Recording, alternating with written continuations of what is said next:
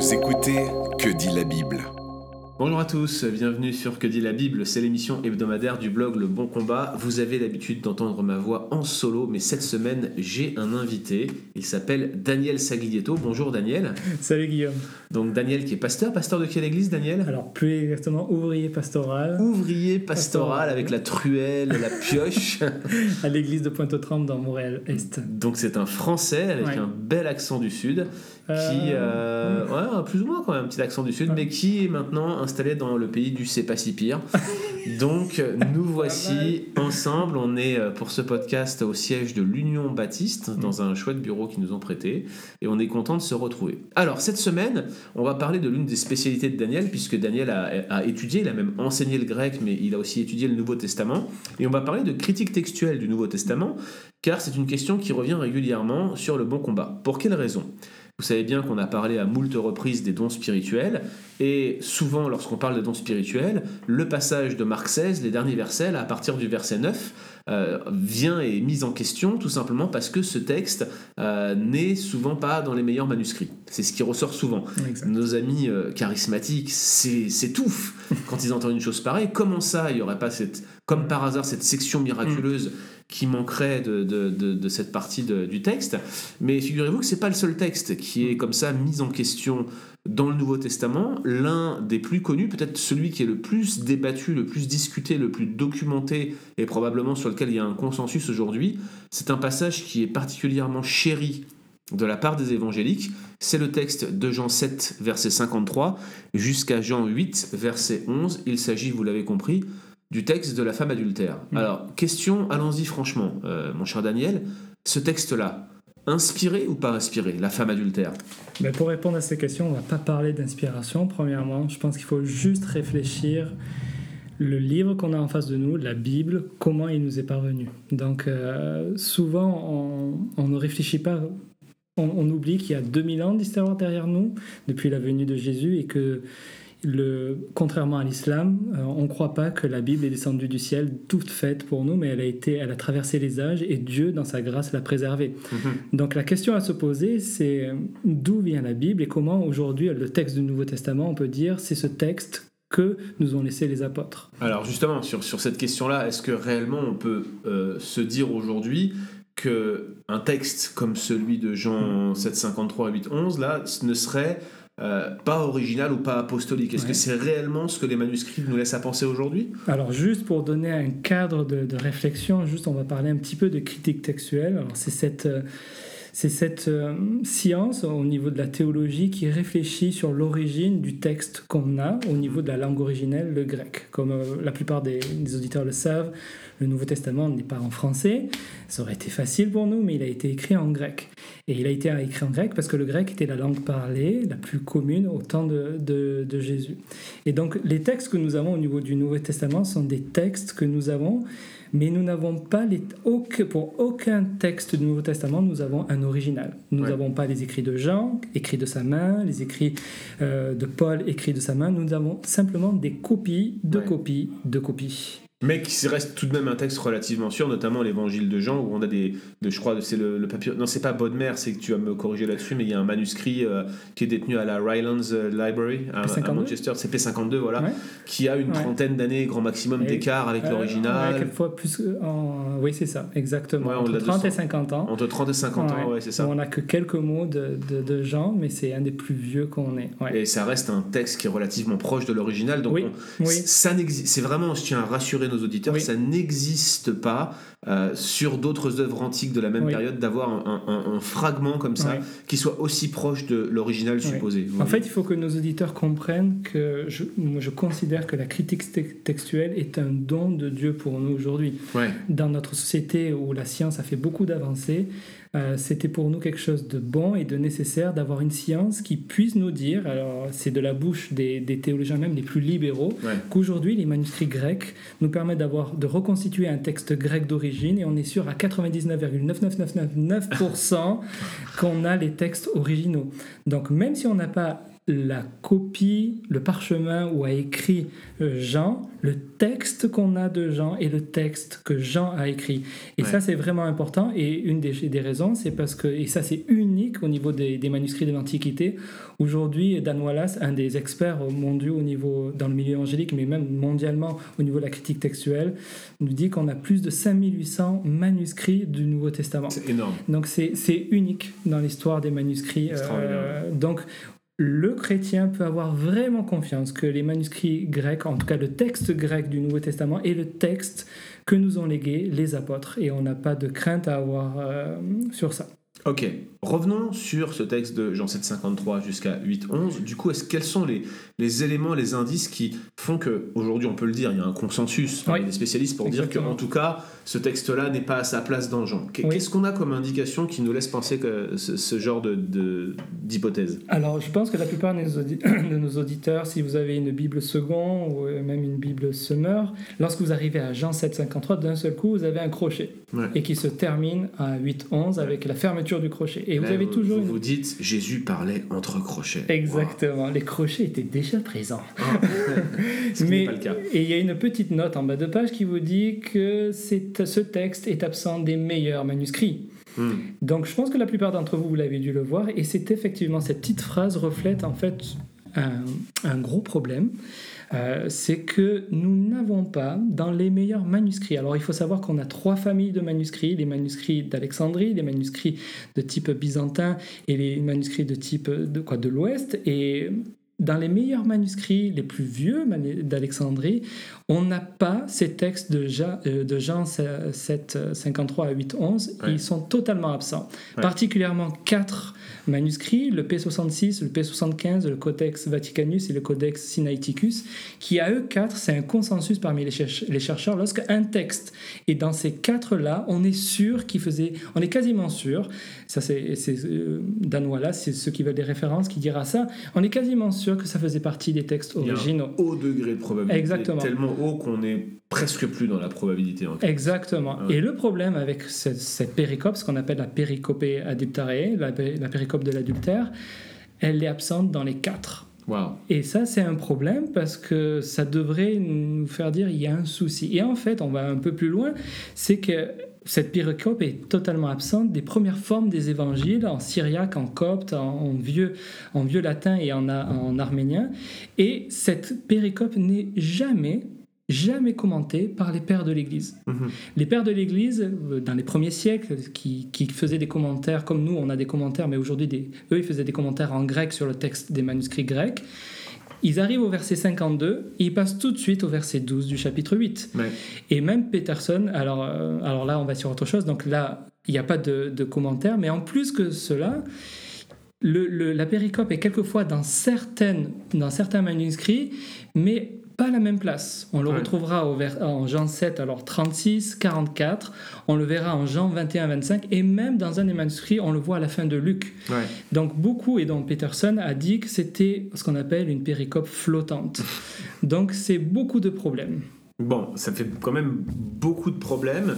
Et effectivement, même si vous regardez euh, peut-être de manière sommaire euh, le texte en français, dans certaines traductions, on voit très bien que les, les connecteurs textuels, c'est-à-dire ces Ouais. prépositions qui servent à connecter deux, Oui. deux péricopes, donc une péricope, Ouais. on le rappelle, c'est des passages logiques entre eux, ces connecteurs textuels, ça ne matche pas en fait. Ça, ça, ça va pas. Oui, De sorte que les crochets, vous pourriez les enlever, que même là, ça serait pas naturel. exactement. Dans tous les cas, on peut le dire, ce texte n'est pas à sa place, c'est sûr, et on Oui. le voit euh, déjà que les premiers scribes se posaient la question. Je rappelle aussi, hein, pour appuyer le propos de, de mon ami, que euh, Calvin lui-même, lorsqu'il commande ce texte, il dit ce texte n'est pas dans les manuscrits de l'Ouest. Il le dit. Donc on ce texte n'est que dans les manuscrits de l'Ouest. je, me corrige. Donc on voit bien que c'était déjà présent à cette époque-là. Du coup, on arrive devant un dilemme. Est-ce que je peux rajouter juste une chose? Vous pouvez toujours ajouter quelque Parce que chose, j'ai une petite monsieur. blague avec ça. Ah, vous avez une blague. hein. Ah. Attention, préparez-vous, la blague de Daniel. Et c'est pas une blague de moi, c'est une blague de quelqu'un que je n'apprécie pas trop, donc ça va être encore plus intéressant. Ah. Donc, autre chose sur cette péricope qui fait penser que c'est une péricope flottante et qui ne devrait pas être là, c'est que c'est une péricope, j'ai compté tout ce matin, qui a plus de 70 variantes Hmm. dans 12 versets, ce qui est énorme. C'est quasiment 2, 3 variantes, voire 4 variantes par verset. C'est énorme. C'est énorme pour un texte de. Donc ça, ça, ça corrobore le fait que ce serait vraiment une péricope qui n'est pas à sa place. Petit 1, petit 2, une péricope qui a beaucoup, beaucoup bougé, Mm. qui a fait beaucoup de problèmes et qui a été entre beaucoup de mains et qui n'avait pas quelque chose de normatif au départ pour dire c'est ça le texte de base. Et donc, j'en reviens à ma blague, Bart Ehrman, que peut-être certains connaissent, qui est quelqu'un qui était évangélique et puis d'un seul coup a retourné sa veste et qui rejette la notion d'inhérence de la Bible et qui a écrit ce fameux livre Misquoting Jesus, euh, parle de cette péricope en disant qu'elle n'est pas biblique, il a raison. Et puis, il souligne que c'est une, une, péri- une péricope qui a beaucoup de variantes. Et il dit, entre autres, il y a une variante. Vous connaissez la fin de cette péricope. À la fin, il dit euh, que celui qui n'a jamais péché jette la première pierre. Mm. Et puis, d'un seul coup, une pierre sortie de la foule explose à la tête de l'adultère. Et puis, Jésus dit, Maman, tu m'énerves quand tu fais ça. Alors, le petit, le petit sourire, c'est quoi C'est parce que c'est relié avec la, la doctrine catholique de l'Immaculée Conception, que Marie était sans Ouais. péché. Mais tout ça pour dire, donc il invente, c'est Barterman qui invente cette variante, mais tout simplement pour dire, pour souligner le fait que c'est vraiment une, une péricope avec beaucoup de variantes qui doit nous faire dire attention, il y a quelque chose qui ne va pas. Euh, et puis je veux juste rajouter, tu as parlé que ce passage arrivait en plein milieu et coupé. Il y a aussi des preuves internes au niveau de, de, la péricope, c'est-à-dire que Don Carson et puis d'autres le soulignent, que le vocabulaire utilisé en grec n'est pas joannique en tant que tel. Même certains vont dire ça représente un vocabulaire qui n'est pas tiré de Jean. Chaque personne a, comment dire, un, un lot de vocabulaire qu'il utilise qui lui est propre et ça c'est ça se même nous aujourd'hui on a des mots qu'on préfère. Jean avait ses mots qu'il préférait. On peut le voir en faisant juste une analyse des mots qu'utilise Jean. Et bien on se rend compte que dans cette péricope il y a beaucoup de mots que Jean n'utilise pas Mm. et que par contre que Luc utiliserait donc Ouais. ça, ça on se dit Hum, c'est bizarre ça, ça, ça- sonne un peu lucéen, comme on dit. ouais. Et la deuxième chose, c'est que on a remarqué que les clauses narratives à l'intérieur de cette péricope étaient, re- étaient reliées souvent avec la clause en, en- en grec delta epsilon v, Mm. chose qui, était, qui est rare et qui, qui est absente pour l'évangile de Jean. Ouais. Donc euh, voilà à peu près euh, pourquoi je, les raisons qui, qui, Qui, qui sont devraient généralement ouais, invoqués pour, pour dire que ça n'était pas là. Alors, euh, le dernier grand défenseur spécialiste Mm. qui a essayé de défendre la thèse d'un- fragment qui serait authentique, Oui. une péricope qui serait bien placée, qui serait authentique à Jean, c'est un spécialiste de Dallas, si ma mémoire est bonne, qui s'appelle Zen Hodges. C'est assez. Je crois qu'il était à Dallas, hein, je suis pas sûr, j'étais en train d'essayer de vérifier cette, euh, cette donnée-là. Fin mais des années 70, exactement. Ouais, c'est ça. C'était la grande époque du free text Ouais. à, à Dallas Seminary. C'est assez marrant qu'aujourd'hui, Mm. son successeur, entre Dan guillemets, Wallace, Dan euh, Wallace, rejette totalement la totalement cette Ouais, péricope ouais. Comme, comme étant inspirée. Nous, on, on aime bien cette péricope. Elle, est, elle est chouette. Je veux Ouais. dire, ça s'accorde bien euh, avec la théologie globale euh, qu'on Ouais. retrouve dans le Nouveau Testament, si ce n'est dans l'Évangile de Jean lui-même. Euh, on voit cette notion d'un Jésus qui écrit sur le sable. Alors c'est toujours ça la question qu'on se pose. Mais qu'est-ce qu'il était en train d'écrire Ouais. J'avais un ami prof de maths qui disait, à mon avis, il faisait des théorèmes. C'est pas sûr. Par contre, on a un autre exemple d'une main qui écrit comme ça, d'une main divine qui écrit Méné, Méné, Tekel, par Ouais, Sin ouais. dans le livre de Daniel, Daniel, ouais. peser, Ouais. diviser, Ouais. une accusation qui serait écrite Ouais. et ça matche parfaitement avec l'idée qu'il était en train d'écrire l'accusation de ceux qui venaient euh, pour accuser cette femme adultère. Bref, il y a, il y a des connecteurs théologiques, ça n'a rien de scientifique, on ne peut pas appuyer Non. la notion de critique textuelle derrière, mais est-ce qu'il y a des éléments qui pourraient nous permettre de essayer de racheter un peu ce texte Est-ce qu'il y a des arguments pro, Oui. euh, pro péricope adultérine? Alors euh, oui, c'est beaucoup de personnes, alors particulièrement en Amérique du Nord, les KJV, euh, King Voilà. James Version Only, King James Version Only. euh, eux vont dire c'est c'est une péricope qui On- fait partie de, de ce texte. On a une petite variante de, de ces personnes en francophonie avec ceux qui veulent se baser que sur la Louis II 1910, mais ça reste Ouais. bien en deçà Non. de ce que, Ouais, que sont les bien only aux États-Unis. Féroce ici aux États-Unis. Voilà, qui Ouais. donc une version de la Bible avec Ouais. un vieil anglais et qui s'attache à une seule famille de textes, Exactement. Ceux qui sont issus des manuscrits de l'Ouest. Exact, euh, oui, en- Enfin, oui, entre autres, ouais, et avec les Textus Receptus. Mais plus en précisément, fait, ouais. mais au niveau de, alors pour quels seraient les éléments qui seraient pour Alors juste pour faire un- au niveau de l'histoire, j'ai noté quelques trucs. Euh, au IIIe siècle, on trouve cette péricope dans un manuscrit qui s'appelle la Didascalia Apostolorum. C'est un livre écrit par un évêque du IIIe siècle pour nous donner euh, les bases pour une église, euh, pour la constitution d'une église. Ensuite, on le retrouve au Ve siècle dans le codex de, de. Ensuite, Jérôme l'avait inclus. Alors, Jérôme, au 5e siècle, c'est celui qui traduit le, le Nouveau Testament grec en, en latin. Et il faut savoir que la version de la Vulgate, donc, euh, de Jérôme, a été utilisée jusqu'au 15e siècle. Hmm. Et elle faisait partie des manuscrits. Euh, ensuite, on retrouve dans les manuscrits médiévaux, de, de plutôt tardifs, euh, qui sont écrits en minuscules et pas en majuscules, parce qu'il faut savoir que les manuscrits qui étaient avant le 5e siècle étaient écrits en majuscules. Sans Et- espace. Exactement, donc c'est vraiment le vraie pour ouais.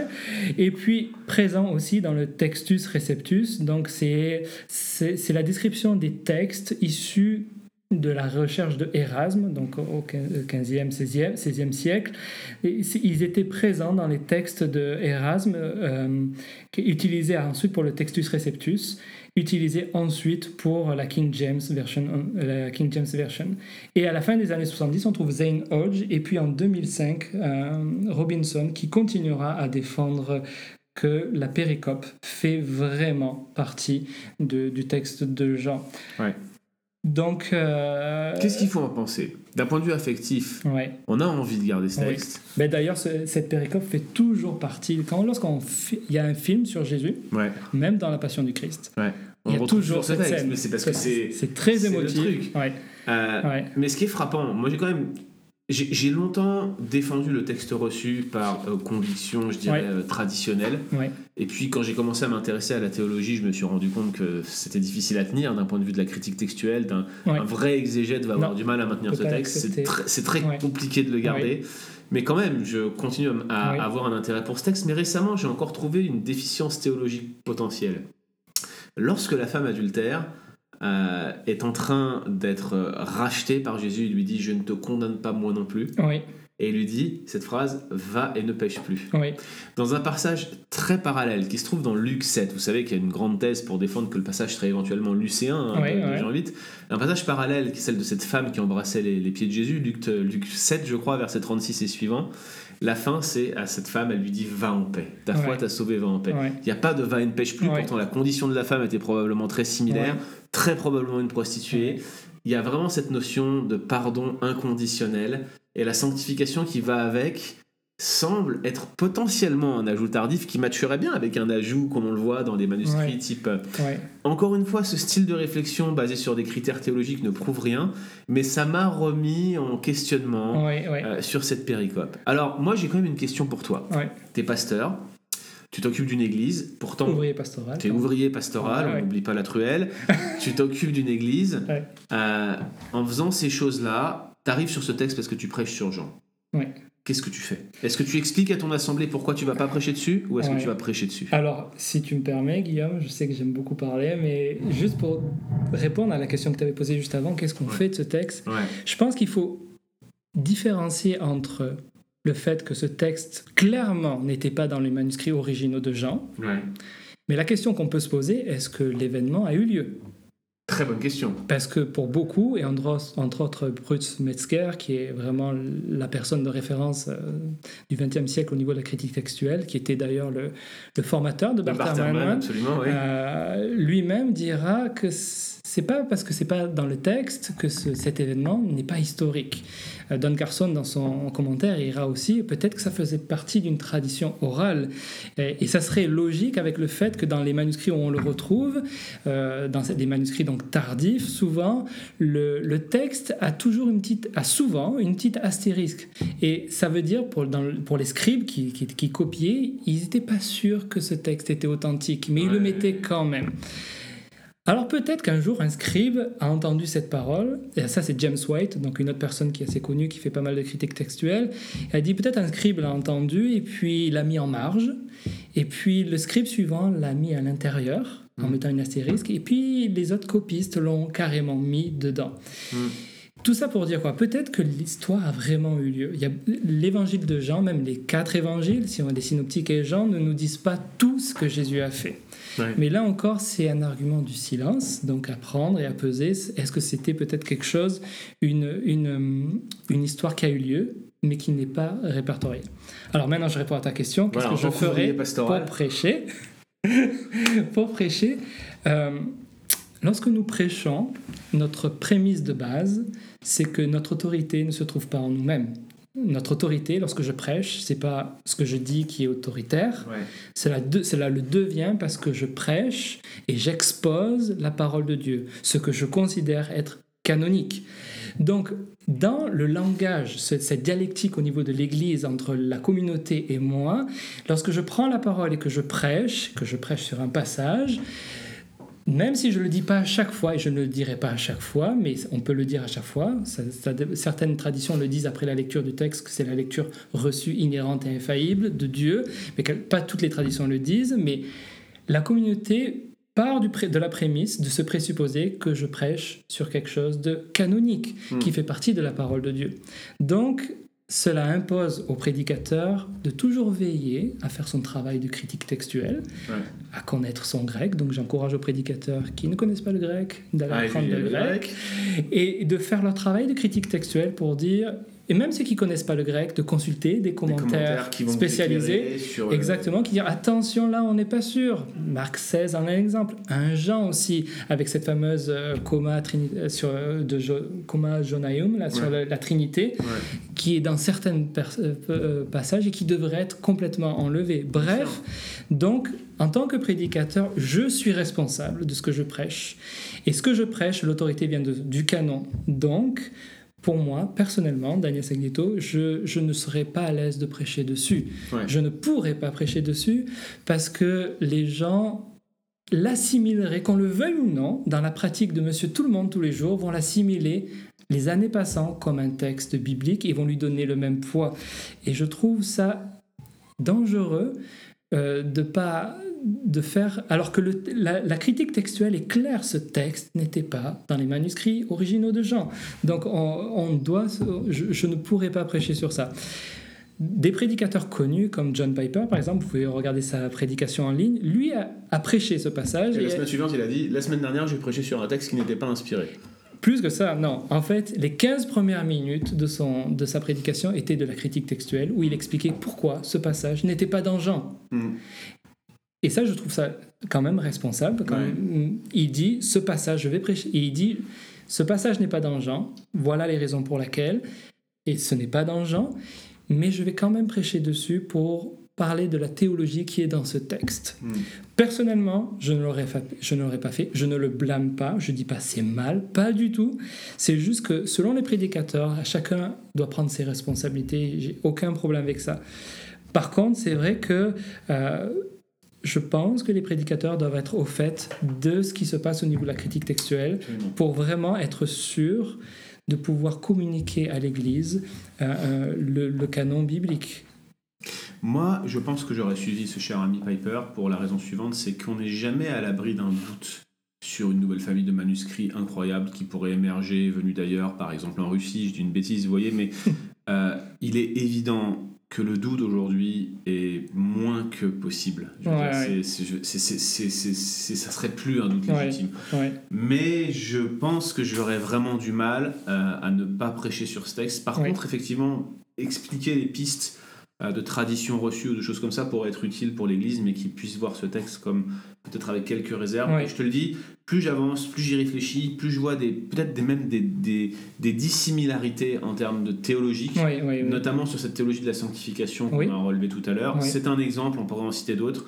Euh, quoi qu'il en soit, celui qui a ajouté cette histoire a fait une œuvre qui sonne biblique. Oui, mais Don Carson, C'est assez frappant quand même. Hein. dans son commentaire, Don Carson souligne qu'il y a pas mal de points théologiques qui appuieraient, par exemple, Jean 7, 24, quand il dit de ne pas juger à l'apparence. Ouais. Et puis, peut-être que cette péricope est là aussi pour parler de la, la méchanceté des pharisiens, euh, de leur hypocrisie. Donc, il y a, il y a des, des connexions théologiques qui sont là Mm. euh, et qui, qui ont poussé, en tout cas, ces scribes, parce que ça, c'est une réalité historique, des scribes l'ont mis Euh, est-ce que c'est un, une histoire qui a eu lieu? On ne sait pas, mais en tout cas, la réalité, c'est que des scribes l'ont mis et effectivement, ils ont vu qu'il y avait des connecteurs, des, il y avait des connexions qui, qui s'y prêtaient bien. Qui Donc- expliquerait l'histoire d'une marge qui serait rentrée dans le texte. etc. Exactement. Eh bien, merci beaucoup pour ces explications éclairantes. Je suis sûr que vous ne regarderez plus ce texte de la même façon, mais on a au moins une réponse complète sur le bon combat qui vous permet d'y voir un peu plus clair sur le pourquoi certains en viennent à rejeter euh, cette euh, péricope comme inspirée. Mm. Euh, Faites-vous votre idée et puis n'hésitez pas à réagir. Merci Daniel, à bientôt. Merci Guillaume, à bientôt. Retrouvez d'autres épisodes sur www.leboncombat.fr.